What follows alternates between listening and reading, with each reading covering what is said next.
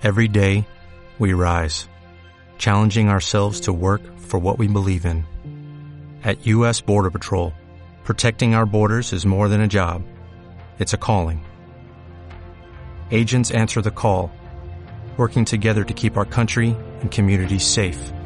If you're ready for a new mission, join U.S. Border Patrol and go beyond. Learn more at cbp.gov/careers. Mano al acabar, o sea, no se puso de pie a aplaudir, pero porque estaba de muy mala hostia. Dijo, joder, qué hermano tengo, ¿no? Qué Sí, malo ¿no? es De- mi decía, hermano. ¿no? Pero, pero, y mi madre, pero mi madre estaba, estaba con una escayola, no se puede poner de pie. Le decía a mi hermano, ponte de pie que yo no puedo. Y decía, que no me voy a poner, que me ha puesto de mala hostia. que no puedo, puesto". que no, que, me, Sí, que ya no, a este, aplaudiré a todos menos a este, que es más malo que la quina. ¿no? Claro que digo, Sí. qué guay que se he conseguido que a mi hermano le remueva, ¿no? Que sabe que soy yo, qué guay. Sí, es, lo que has dicho, imagino que va por ahí, ¿no? Lo que queréis es remover conciencias, ¿no? Así es. Eso es, sí, la gente, lo que he comentado antes, está viendo una escena que, que dice, no, pf, váyalo, ¿no? Que Eh, esto es cielo, eh, pero tan Dime. malo es. Tan malo. A ver, realmente en su primer monólogo no se le ve tan malo porque él. Ahí en tu monólogo, ¿verdad? Al principio dices, mamá, pero si yo me estoy comportando como un hombre, ¿no? Como tú siempre me has dicho que yo me tenía que comportar. Entonces, de- en cierto modo se le está quitando un poco de peso a él, de responsabilidad, y hablando, realmente la responsabilidad viene de, de arriba, Es, ¿no? es de la posible que el, el maltratador a veces sea la víctima, ¿no? Puede ser, sí. Puede ser, De la presión social. Bueno, realmente el, el maltratador eh, ha sido maltratado previamente y, y- O no. O no, o no, o, O no. no. Pero much- en muchos O no. casos sí que es verdad que... Y, y lo que habla un poco también en la obra es eso, lo que ha comentado Cielo, ¿no? Que, que, que está, está, está, ya diré, está basada en, en unos años más atrás, unos pocos Ya. años más Mm. atrás, tampoco una barbaridad más atrás, pero unos pocos más atrás. Y es verdad que se veía una, una sociedad que, que, que tenían ahí como el hombre está yo soy el que manda y la mujer pues todo para Ya. mí. Entonces, Sí, ¿sabes qué, qué ocurre con esto? Bueno, es un punto de vista. Es que el, el que sea una víctima el maltratador no exime de, de culpabilidad. No, eso es verdad. O sea, eso es cierto. si eres una víctima, totalmente de acuerdo, pero eso no te da derecho a ser un maltratador. No, claro. O sea, es un tema tan tan serio, ¿no? Porque lamentablemente, y eso lo habéis, eh, imagino que sobrepesado, Sí. hay muchas personas que sufren eh, maltratos y, y, ostras, y es un tema arduo, un tema complicado y lógicamente hay que tratarlo con el respeto y el, y el cariño, en cierto modo, que se merece la situación, ¿no? Es un tema muy delicado. Claro. Y por supuesto eh, que sí, la sociedad es culpable, pero no exime No. a ningún maltratador. Claro, porque no, no. tenemos mucha información alrededor eh, y la educación está evolucionando y, y tú te, en casa te pueden dar una educación, pero fuera tú tienes muchas herramientas para poder eh, ver más allá, ¿no? Sí, eh, no deja de ser una zona de confort para el maltratador, ¿no? Puede ser. Como soy así, claro. Ah, como soy así, como me han enseñado así, pues no, señor. Mm. Pues ya está, no, Usted no- lo que tiene que hacer es cambiar. Sí. Claro, no, y escuchar y evolucionar, coño, que para eso, ¿no? Claro.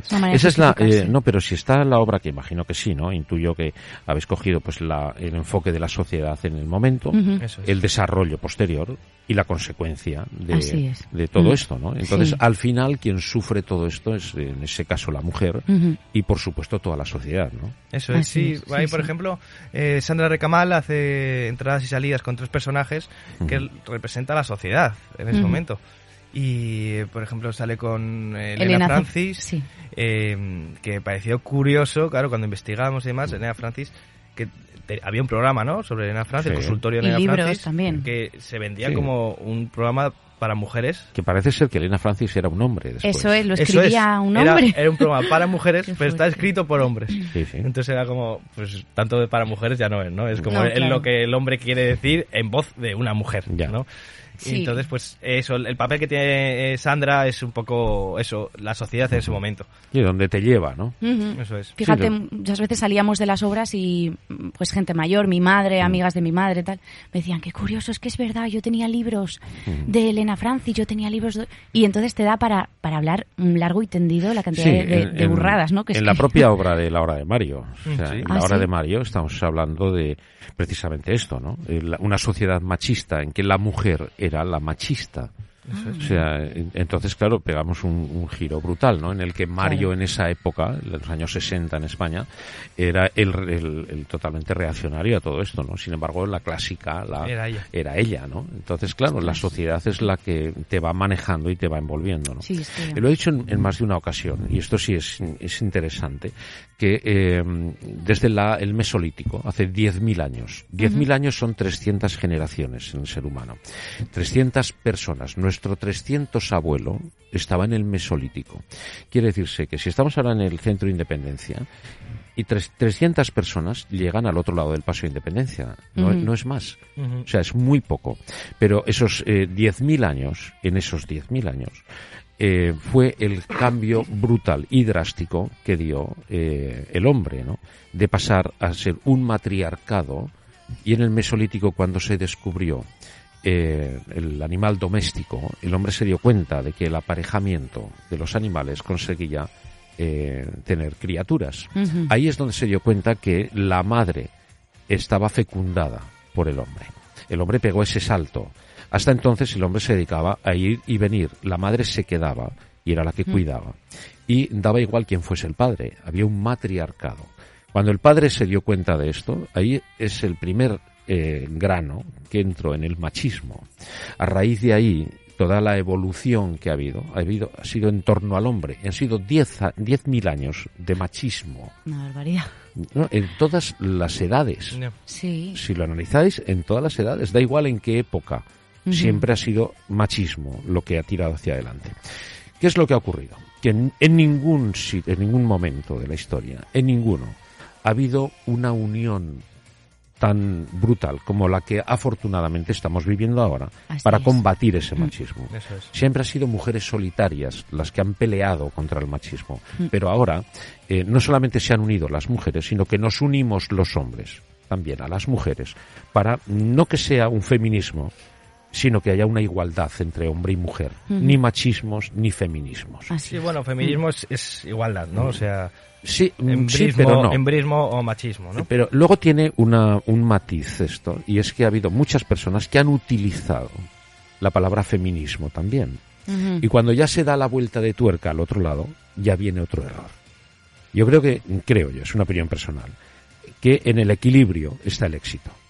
Y lo que hay que conseguir es eso, el equilibrio. Y tenemos que poner todos de nuestra parte. La equidad, porque al fin y al cabo no, más no ni somos menos. iguales. Hay que buscar una equidad, ¿no? La Efectivamente, mujer un equilibrio. tiene sus Sí. necesidades y el hombre las suyas. Ya está. Y tenemos que convivir todos con los mismos derechos y Mm. también las mismas responsabilidades. Sí. Ni más ni menos. Y eso viene de- desde abajo, ¿eh? desde la educación, porque... Si te hablo de 10.000 años atrás, Sí, imagínate. quiero decir, y hoy en día es- eh, lo importante y el granito que tenemos que poner es sobre todo en la educación, ¿no? En- por eso nosotros en un futuro tenemos pensado más adelante esta obra poder girar y, y buscar público joven de institutos y porque creemos que, bueno, salimos de Alagón, cuando lo hicimos en Alagón, y el propio alcalde nos dijo, voy a reunir a todos los institutos, o el instituto, todavía no soy consciente cuántos institutos hay en Alagón, para que los Los alumnos chavales eh, sean vayan, conscientes. sean sí, vayan a verlo, haya luego un coloquio de eso para que la gente pueda reflexionar, porque no es lo mismo ver una noticia en la tele que pasa en tres segundos que quedarte ahí una hora y cuarto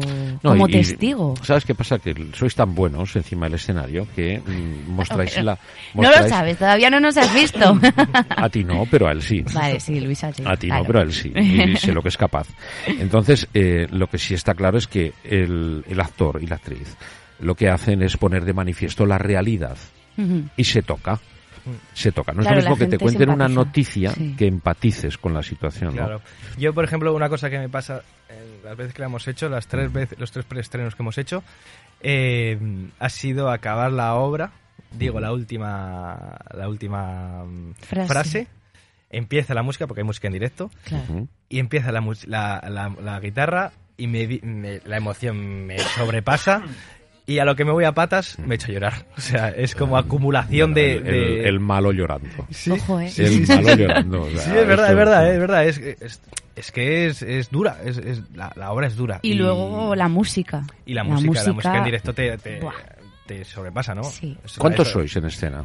En escena estamos tres, estamos ¿Tres Cielo, actores? que es la, la mujer de la pareja, yo soy el hombre, y luego la Sandra Recamal, que entra y sale con varios personajes, y luego en la parte musical está Nacho Estevez a la guitarra, un guitarrista muy bueno. Y luego cantando en voces está Jesús Rioja y en Ujú. Carne Corrales. Bueno, Que en Carne y Corrales está en- iba a hacer el principio el personaje que hace Sandra, pero bueno, como está embarazadísima, pues se queda solo en la parte de cantante. bueno, bueno, ya vendrá. ya Claro, vendrá, claro, Ya sí, vendrá, sí, sí, sí. señor. Y la verdad que la música es un factor muy importante porque genera, genera todo lo que va más allá, ¿no? Como es un lenguaje universal, tú puedes hablar, generar, pues eso, la- la- eh, algo crítico, ¿no? La gente objetivamente con el texto que decimos, pues la gente reflexiona, pero la música es cuando de repente a la persona que todavía no le ha abierto el corazón se lo abre, Ya. porque es, Sí. es infalible. Además, eh, es curioso porque dentro de la propia dramaturga hay música. O sea, si tú lees la- el texto de Laila Ripoll, hay canciones. Claro. Entonces, eh, que también hablan un poco eso, las canciones, eh, sobre todo así más... ¿Aparece Frida Kahlo por algún, No. algún momento? No, no en ningún momento. En la obra no sale. Frida Bueno, Kahlo. que no sepamos, que, no sepamos. Está metido por ahí... Bueno, sí que hay un momento en el que hablas tú de no hay ninguna mujer importante. Ah, sí. No existen mujeres importantes. Bueno, ahí yo creo que igual sí que puede hacer algo de referencia Sí, a bueno, todas ahí el- aquellas mujeres que en su momento no el- fueron reconocidas, ¿no? Claro. Y el, el cuadro sí que aparece, la, la imagen del cuadro, hay Bueno. un momento de la obra que, que está... Entonces aparece Frida Sí, Kahlo. sí, ¿no? sí, pero no, no eh, directamente. me parece es. uno de mis personajes favoritos, eh, Frida Kahlo, sin duda. O sea, eh, me parece un- una gran historia la de Frida Kahlo. ¿eh? Muy grande. aguantar De a- superación. A, Rivera, cuidado. ¿eh? Sí. Aguantar al, al Rivera eh, tuvo que ser muy complicado. Y en México. Claro. O sea, que estamos hablando de un país que, cuidado, ¿eh? puros machos.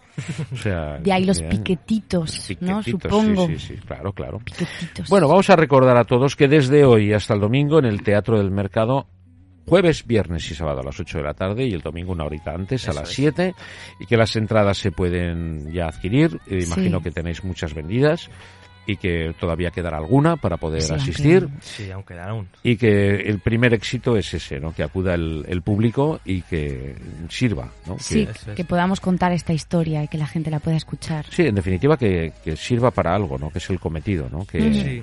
que haya empatía, reflexión y, por supuesto, educación, ¿no? Y mirar en una dirección. ¿no? Sí, y que la gente salga removida y que le dé al coco, ¿no? Que diga, vaya tela, Así porque sí, lo sabes, ¿no? Sabes que está y porque la has escuchado muchas veces, pero ahí lo estás viendo con tus propios ojos y es como, vaya tela. Es que Sí, para limpiar hay que remover, ¿no? Como digo yo, cuando tienes que limpiar el trastero, antes lo remueves, Sí, ¿no? sí, Pues sí, hay que sí. remover. Sí, porque si no al final el pozo se va haciendo cada vez más grande ¿eh? y después Así no se puede quitar, ¿no? Es Mm. mejor removerlo y limpiarlo, sí Así señor. es, sí, sí. Bueno, pues que, te- que triunféis, que sea, un- que sea un Muchas éxito, gracias. que lo disfrutes, Luisal, también cielo. Gracias. Y que, bueno, que ya me contaréis. Eso ya es. me contaréis que Claro esto que sí. promete y que, que llegue a, a su fin cumpliendo el cometido con el que lo habéis iniciado. Eso que no es otro que, que, pues eso, remover conciencias. Por supuesto. Y limpiar alguna mala influencia que pueda Ahí haber, ¿no? estamos. Estás invitado, ¿eh? Que lo sepas. Muy bien, pues muchas gracias. Que sea un éxito. Gracias. Muchas gracias. Unos cuantos piquetitos, ya lo saben, desde hoy hasta el domingo Teatro del Mercado a las 8 de la tarde y el próximo domingo a las 7, o sea que no se lo pueden perder.